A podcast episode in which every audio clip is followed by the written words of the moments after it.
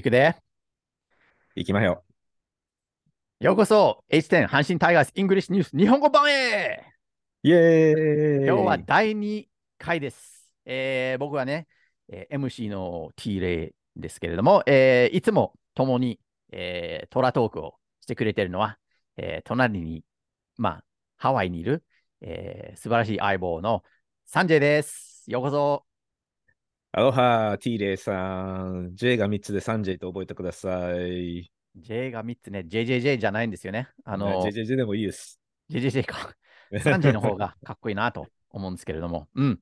ありがとほんでね、あの、前回は、えーまあ、初めてだったっていうことで、ちょっと自己紹介も兼ねて、ちょっと阪神の話をしたんですけれども、多分2023年の、23年の阪神の話、あんまり触れてなかったと思うんですよ。う。うん、全然してなかったね、そこまで。おそらくね。うんで、あのーまあ新しくね、あのー岡田監督になって、まあ、ちょっとだけでもね、あのー矢野監督の、まあ、思い出っていうか、感想っていうかね、お話して、また岡田監督に対してのその希望、期待とか、話そうかなと思ってるんですけども。あ、いいね、いいね。サンジェイ、あのね、僕ごめんだけど、ずっとね、僕ら、英語でずっとやり取りしてるんで、さん付けはあんまり慣れてないっていうかね、うん。得意じゃないんですよ。だからサンジェイだけで、ねうん、さんなしで多分行くと思うんですけど、大丈夫ですか？いや、それ、それの、その方がいいです。おまあ、願いします。同級生ですからね、我々は。そうそそのつもりでね。ええ、う。はい。じゃあ、サンジェイはね、あのー矢野監督はまずどう思っていましたか？いや、矢野さんはね、いい人だと私は思います。で、彼のやり方についても、全体的には、あの、賛成だったですね。そのうん昔スタイルじゃなくて今風、今の若い選手たちにより、えーコミュニケーションがうまく取れるような、一緒に戦うような感じ、あれは非常に良かったと私は思います。特徴の一つとしては、あのー選手をし下の名前で呼ぶことが多かったんですよね。そうですね。多分、洋川以外はみんな下の名前だったと思うんですよ。よくだけ違ったのなか。ぜか洋川、直政って難しいかな？直ちゃんとかわからないんですけど、まあ、そうやってね、あのーね、梅野を龍、西は勇気とか、うん大山は祐介とか、そんな感じで。うんそうそう。うんあと外国人も下の名前じゃなくて、下の名前だったっけ？ジェフリーとか言ってたっけ？マルテ。ジェリーとか。あとは、あとはなんか、あの、あだ名みたいなの使ってなかった、ニックネーム。さあね、ウィルクとかうん。言ってたんかな。うんまあそういうのが特徴の一つ。あと練習のスタイルもね、昔風じゃなくて、自分で考えなさい。自分の課題とか、やってみたい、磨きたいところを自分で考えて、それに集中して練習しなさいっていう方針だったんですね。そうですね。それに関してどう思いましたか？いや、それもプロなんだから、そんなに教えるんじゃなくて、ねえ、えーまあ、コーチがいろいろとアドバイスするのはいいけれども、うんそれぞれが自分のビジネスオーナーなんだから、自分で考えてやるっていうのは、あの、選手を大人として扱ってるような感じでいいと思います。まあ、選手はね、やっぱ自分のその、まあ、選手としての、プロとしての生命は、ね、自分の責任ですからね。そうそ練習をちょっとサボってたら、もうそれなりにキャリアがみ短くなるわけですよ。それをこ通う自分でね、その自覚を持ってう。うん。やったらいいんじゃないかなと思うんですよね。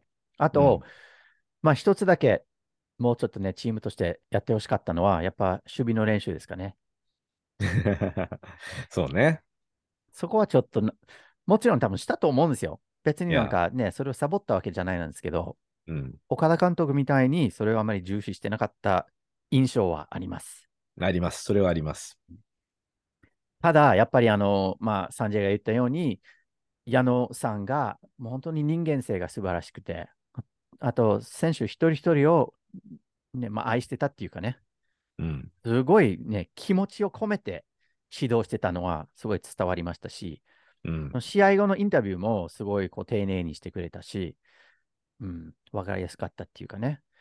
あと、まあ、その、さよなら、さよなら勝ちとかの時に、ね、うん一番その輪に入ったのは、ね、矢野さんが一番早く、そうね。はいはい。その選手を飛び跳ねね、抱きしめてたんですよね。それも全然悪いと思わないし、矢野ガッツも僕は嫌いな方じゃなかったんですよ。うん。うん、一緒一緒。ただ、やっぱ采配とか、その、勝ち負けっていうかね、そこにあんまり貪欲さを感じなかっただけですよね。やっぱうん失敗した時とか負けた時に、まあこれはいい勉強になりましたとか、結構ポジティブに言ってたのは、うん。ちょっと歯がゆいなって思ったんですよね。うん。まあ、あと、なんていうのかな。情に流されるような采配をするときがあったかな。あったあった。あとワンアウト取ったら、あの勝利投手になるとか、うんうんあうんセーブがつくとか、そんなのが、なんか、逆効果だったような気がします。うん、本人のために、うん。このピンチを自分でね、あの、抜くようにっていうか、うん。それはちょっと、ね、もうちょっと厳しくてもよかったかなと思うんですよね。そうね。そう。まあ、でもその4年間でずっと A クラスだったし、本当にワクワクする試合が多かったわけですから、うん。ファンとしてはすごいこう矢野さんにね、うんあの感謝しかないですし、感謝です、感謝。うんありがとう本当にまあ、これからも、まあ、何らかの形でね、阪神と関わってほしいなと思ってます。阪神の矢野です。そうです。そうそう。で、あの、まあ、新しく入ってきたのが岡田監督で、えーまあ、前は2004年から8年うんの5年間監督をしていましたけれども、まあその間に1回優勝して、1回はもう本当にもう大逆転されて、えー優勝を逃して、もうそこからうん退任したんですよね。責任ね、取って。そうですね。でその岡田監督ですけれども、性格的には矢野監督と結構逆というか、違いが逆逆。多いんですよね。うん。天と地の差ですね、これはほとんど。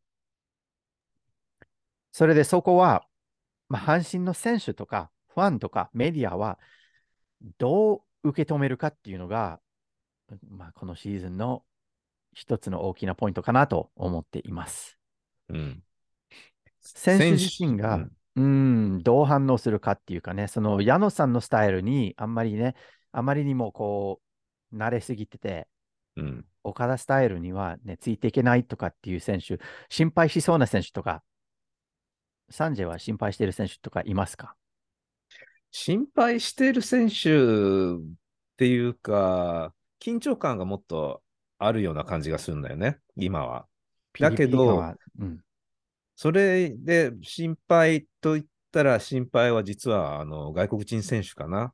なぜならば、えー岡田さんがどうもマスコミを通じてメッセージを送ることが多いような気がして、やな。マスコミをいちいち読んでないに あの外国人選手はどうやって伝え聞くんだろう、ニュアンスとかそういうのっていうのがちょっと気になるんで、通訳の方と、あと T-Way 頑張ってね。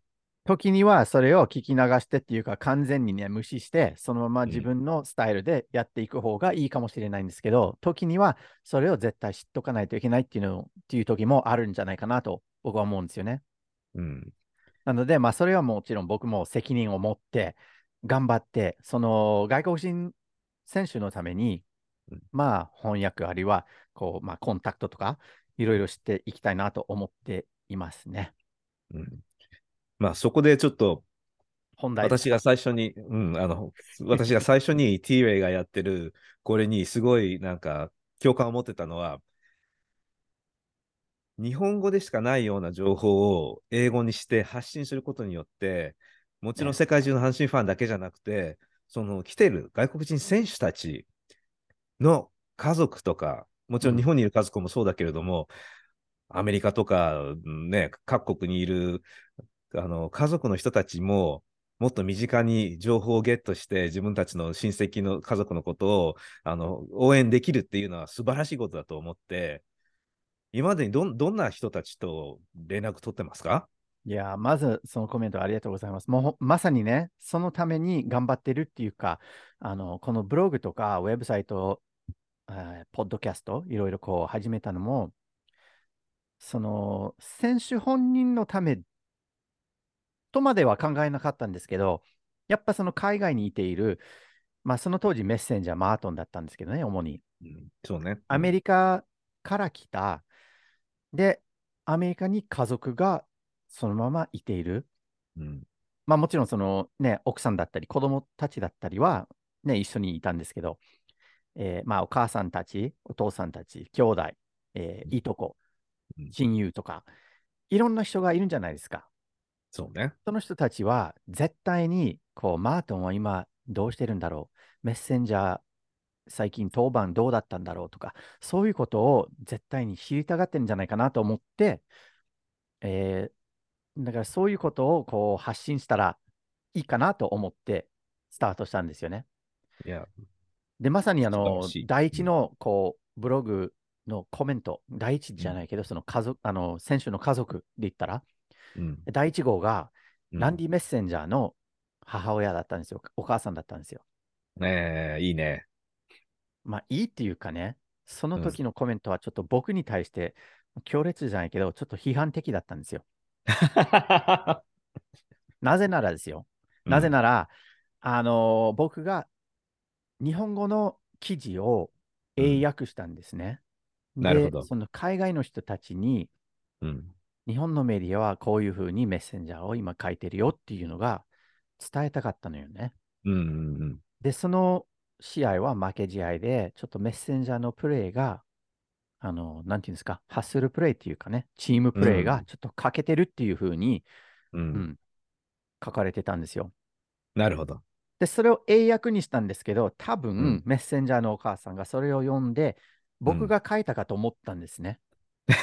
ありがちだね。うん。一生懸命やってるので、戦う、うんあの、た、戦っ、あ、叩かないでたって。叩いたら、ね、叩いたらいけないって、なんかそんな感じだったんですよ。うん。叩くなっていう感じだったんですよ。なるほど。でもちろんそれに返じして、いや、これはあのコメントありがとうございます。これは日本のメディアの記事を英訳しただけです。僕はメッセンジャーの味方ですっていうふうにこう返事したんですよ。なるほど。でそこから、まあ、あのメッセンジャーのお母さんが、まあ、味方っていうかね、あうん。になってくれたんですよね。うん。あと、まあ、マートンの家族も、あのその特に、えーっと、多分兄弟もそうなんですけど、現地ね、日本にいている奥様うん。が僕の Facebook を見つけてくれて、うんで。それを通していろんなこう、まあ、やりとりっていうかね、あの時々は連絡したりはしました。うん。特にあの2015年にちょっとマートンが不調だったんですね。あんまり調子良くなくて、はいはい。僕心配してたんですよ。ま、もしかしたらメッセンあメッセージじゃなくて、マートンにはその話,、話を聞いてくれる相手がいないのかなと思って、もう勝手にね、奥さんにもし話したい時があったら、いや僕はね、あの、聞く相手になるよっていうふうに 書いたんですよ。まあ、そこから何もならなかったんですけど、あ ままあ、カウンセラーみたいなね。そうそうそう、でもその気持ちあるよっていうのがちょっと伝えたかったのでね。ねえええ素晴らしいじゃないですか。まあ、あのーそこからね、あの、マートンとね、あの、やりとりが始まったっていうかね、うん。マートンが対談してから一うん応お友達になったっていうのがあるんですよね。そうですね。今日までは、あの、連絡取り合ったりはしてますんでね。うん。うん。マートン、本当にいい人ですよ。いい人ですね。まらしいですね。まあ、ん私は会ったことないけど。うん。うんいや、素晴らしいです。まあ、将来的には会うと思いますよ。いつか。うん。いつかはね、あの、阪神、阪神にバッティングコーチとして来てほしいね。来て？ほんま。だからこの前のオマリのね、あのインタビューでも言ったんですけどね。オマリさんが言ったんですけど、うん外国人コーチがいてこそ、その外国人が落ち着いて活躍できる。集中できるね。うんそう。なんですよね。やっぱカウンセラー的なね、相手がいるだけですごい心強いと思いますよ。うん。いやみんながみんなそれが必要っていうわけじゃないかもしれないんですけど、打者はね、特に阪神の場合は野手は、ね、外国人一人っていう時が多いんですよね。そうね。だからベンチに戻って、うん。話を聞いてくれるのは通訳の人だけ通訳だけ。そうそう。ええそれはそれでいいんですけど、まあ、うん同じあの文化のバックグラウンドを持っている外国人が、ね、聞いてくれるその相手になったら、うんもっといいことがあるんじゃないかな。特にあの OB、オマリーみたいに、もう僕はこのこの阪神タイガースでプレーしたこの経験があったよ。わかるわかるとか、すごい理解してくれる人がいら、いたら、もう本当に気持ちが楽になると思いますよ。うん。さあ、誰か阪神のマネジメントに言って実現させてください。いや、ほんまに、じゃあ、それをアレンジしてみます。マートンにどどうにかね、来年から来てくれますか？どうなるんかな？いや、でもほんま、僕はしそうですよ。するかもしれない。言っちゃえ言っちゃえ、言ったもん勝ち。なんか、うん、その通りです。だから、なんかアイデアがあったら、もうとりあえずやってみるっていうのが大事だと思います。うん。それダメだったらもうダメでいいんですけど。やらなかったよりかはね、やってみてダメだったっていう方がすっきりする。うん。うん。なんかどっかで聞いたことあるような4文字熟語がなんか浮かんできますけれども、それは今は言わない方がいいんですね。はははは。阪神タイガース English News の新しいスローガンのことですよね。その通りです。ええその通りですね。はい。あの、皆さん、それを楽しみにしててください。えーこの番組自体には、その多分スローガンっていうか、バナーが、あのー出てこないかもしれないんですけど、ウェブサイトとか SNS では必ず出てきますんで、この多分1週間以内とか2週間以内には絶対出てくるので、楽しみにしててください。楽しみにしてください。楽しみにしてます。あとね、じゃあ、ざっとね、あの他にこう家族とやり取りをしたことある選手の名前を言いますよ。もし気になる人がいれば言ってください。うんちょっと詳しくね、あの言いますけど。ああ、どうぞどうぞえ。そこからね、あのちょっとブランクがあるんですけど、2017年のキャンベルって覚えて,、ま、覚えてますか？スープエリック・スープ・キャンベルですね。キャンねベルのお兄ちゃんかな？がん SNS でちょっと話をかけてくれたんですよ。え。えまあ、それはそこまであんまりね、あの、貴重な情報ありがとうみたいな感じで終わったんですけど、まあ、うん残念ながらね、あの、キャンベル本人には話はしたことがないんですけど、ーうんお。兄ちゃんにはあります。なるほど。あんまりチャンスもらえないまま切られちゃったからね。そうなんですよ。はい。っうんていうか、あの、代わりに途中にね、あの、ジェイソン・ロジャーズが入ってきたんで、うんキャンベルの本当に一軍の活躍は二十数試合だったでしょうん。う。ほんと短かったんでね。西かったね。うん。他には？そっから、えっと、また飛んでね、2020年、特にこのね、コロナの、コロナになってからね。まあはい。もうすごいこう、私にとっては濃厚、そういう意味じゃないよ。でも濃厚な あの 時期だったんですね。2020年には、えーボーア選手の奥さんとはいはい。結構やり取りをしましたし、うん。うんボーアの奥さん、ボーア夫人っていうんですか、ヘイリーさんがね、うん。もうすごいあの、いつも感謝の言葉をかけてくれたし、うん、僕の Patreon の方にも、あの、多分半年間ぐらいあ、そうなんだ。サポートしてくれてたんですよ。うん、いいね。これまで一番、あの、おまあ、金額はね、言わないけど、あえて言わないけど、一番大きな金額だったんですよ。月々の。へそれが良かったえんですよ。まあ、それだけじゃね、あの、お金だけじゃどうどうでもいいんじゃないなんですけど、お金よりも、その、まあ、気持ちがあったっていうかね。うん、あで、ボアの奥さんがまた、あの、シーズン終了ぐらい直前に、まあ、ボアがうん対談が決まったと思うんですけど、うん、私たちはちょっと日本の何かのチャリティーに、うん。ちょっと、なんてい寄付うんですか？したいって？寄付寄付したいって言って、うんそうそうそう。どこか知らないか？とかって聞いたんですよ。聞いてきたんですよ。うんで、まあ、ちょうど僕の教会で、あの、養護施設っていうんですか、うんにちょっと関係をも持ち始めたんで、うんそこの施設には、やっぱあの、あの遊具とか、公園、公園っていうか、そういうのを、遊び道具ね。うん、そうそうそう。うんそれをもっとこう作りたいっていうか、子供たちのために増やしたいっていう時期だったんで、うん。ボーア選手がそこに、またあの金額は言わないんですけど、結構なうん額を、はい、寄付してくれたんですよ。素晴らしいね。いや、本当に嬉しかったんですよ。うん。はい。そういうのあんまりニュースにならないけどもね。実はいろんないいことやってるんでね。でも外国人選手にもそういう心はある選手はあるいるんですよね。そうね。う。うんんその同じ2020年なんですけど、あと3人の、えーまあ、家族まで、家族ですね、家族です。あの、うんガンケル選手の奥さん、はいはい。ちょうどね、去年、えーまあ、対談したんですけど、その前に、えっ、と、去年だったんですよね。あの、出産した。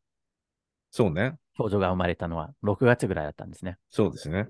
まあ、その、メーガン、メーガンですね。メーガン、メーガンちゃんマークルうんね、あの、奥さんのね。うんい。ろんな、こう、僕は別に何何も手配しなかったんですけど、いろんな質問とか、もう何かあったらもう絶対に言ってねとか、そういうふうに言ったんですよ。うんうん特に妊娠中とか。そうね。うん。そうそうそう。で、オフシーズンもなんかあったら聞いてね、あの、僕に何でも聞いてねっていうふうに、その、ガンケルの奥さんとやり、やりとりがあって、まあ、そのおかげでガンケルとの取材もできたんで、そうね。うん。覚えてます。あの、ズームのね。そうですね。えーうん。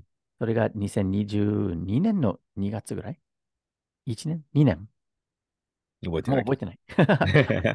まあ、それと、あの、ジェリー・サンズのご家族と、えジョン・エドワーズさんのご家族、うん。その2人の外国人選手の家族が、まあ、あの、同じくね、僕とクリあのクリスチャン、キリスト教ということで、あの、特にこれは球団がいろいろ多分用意してくれてると思うんですよ。多分あの、住んでるアパートのコンシェルジュとか、いろいろあると思うんですけど、うん。やっぱその、まあ、宗宗教までっていうかさ、その、日本で教会を見つけるのが難しいんですよね。やっぱ、そ教会ってまず少ない。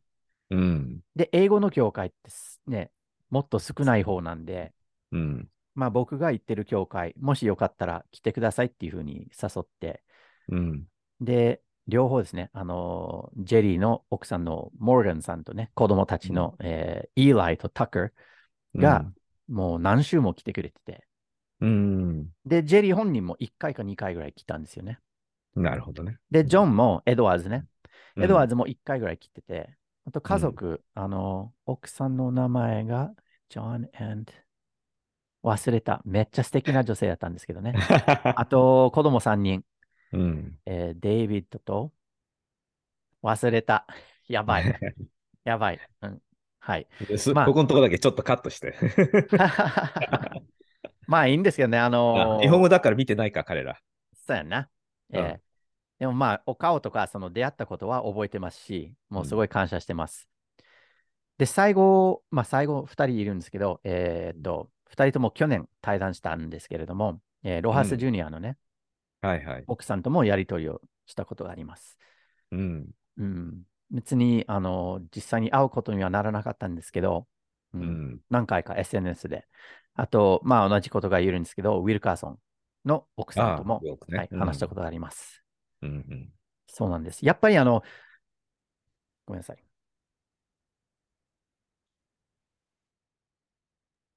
すいません。あの、やっぱりその外国人選手が阪神とこう契約を結ぶときに、多分 SNS とかいろいろでこう検索すると思うんですよ。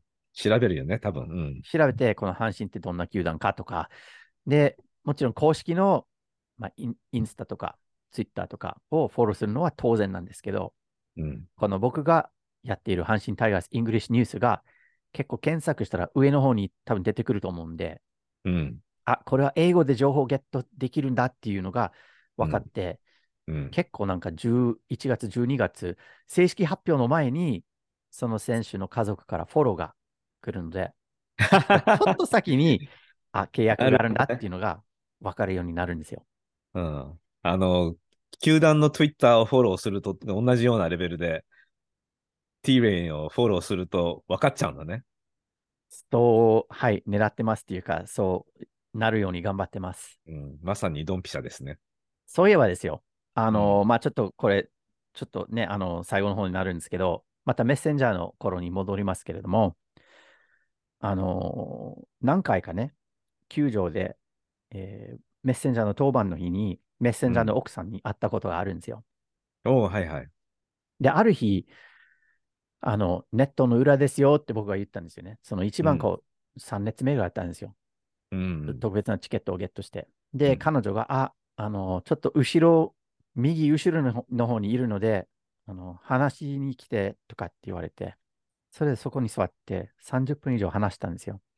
えー、メッセンジャー夫人からいろんな、うん、貴重なっていうかね、情報をゲットして、うん。その一つが僕にすごいこう、まあ、衝動を与えたっていうか、衝動というか、衝撃的だったんですよ。うん。それは、僕のツイッターとかフェイスブックは、メッセンジャー本人が見てると。おお。メッセーだって自分のツイッターはまあ公式にはしてないんですよね。ツイッター、フェイスブック。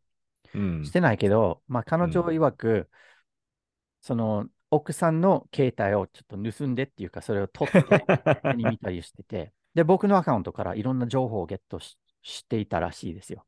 うん。いいね。時には自宅を出て、タクシーに乗って球場まで行って、その間に僕のアカウントで、この人がファームに降格した、この人が代わりに昇格したという情報を。ゲットして、うん球場に着いたら、うんそれまた球団から言われて、あ、知ってる知ってるっていうふうに多分言ってたと思うんですよ。キレゲッツイェーイいいね。インサイダー情報。そういそうそうそうち早く。うんだからある意味は、その選手の、まあ、ヘルプにもなったかなと思うんですよ。なってるなってる。それを全部ね、含めて、もちろん皆さんといろんなこう素晴らしい出会いもあって、この阪神タイガース English News って本当にもう何時間も費やし費やしてるんだろうね。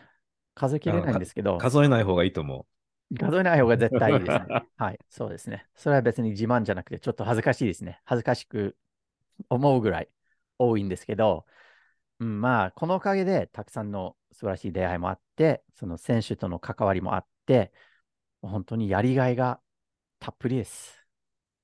うう。んいいね。いい話だ。ありがとうございます。いや、でも本当にサンジェイさんもね、それに加えて、このポッドキャストを一緒にできることはすごい嬉しいし、うん。ましてやね、あの英語でずっと3年間やって、もうやっとちょっと日本語でやってみようかなっていう風になって、うん。これも新鮮ですね。新鮮だね。うん、いいんじゃないかな。うん、うん。こっちはあの楽しんでもらう、た楽しませてもらってます。僕はね、この日本語の方がすごいドキドキしながらやってるんですよ。日本語がうまく出てくるかっていうね、不安があるんですよね。うんえーそのうち慣れますよ。うん、慣れたらいいなと思うんですけど。ということで、まあ、この辺ぐらいで終わろうかな。そうね。ちょっと長くなっちゃったね。ね、あの、矢野監督の話から始まったんですけど、矢野監督、岡田監督、また、あの、外国人選手のいろんなことを話して、楽しかったです。楽しかったです。またやりましょあーまた皆さん、あの、どうぞこのチャンネル登録とか、多分 Q&A、Spotify でね、Q&A とか、その質問欄とかあると思うんですけど、何でも私たちにこう投げてください。もう必ずね、あの答えますんで、よろしくお願いします。う。よろしくお願いします続。けて阪神タイガースを応援して、H10 を応援して、また阪神タイガース English News 日本語版をこれからもどうぞよろしくお願いします。よろしくお願いします。よー、あれだよ、あれ。あれやで。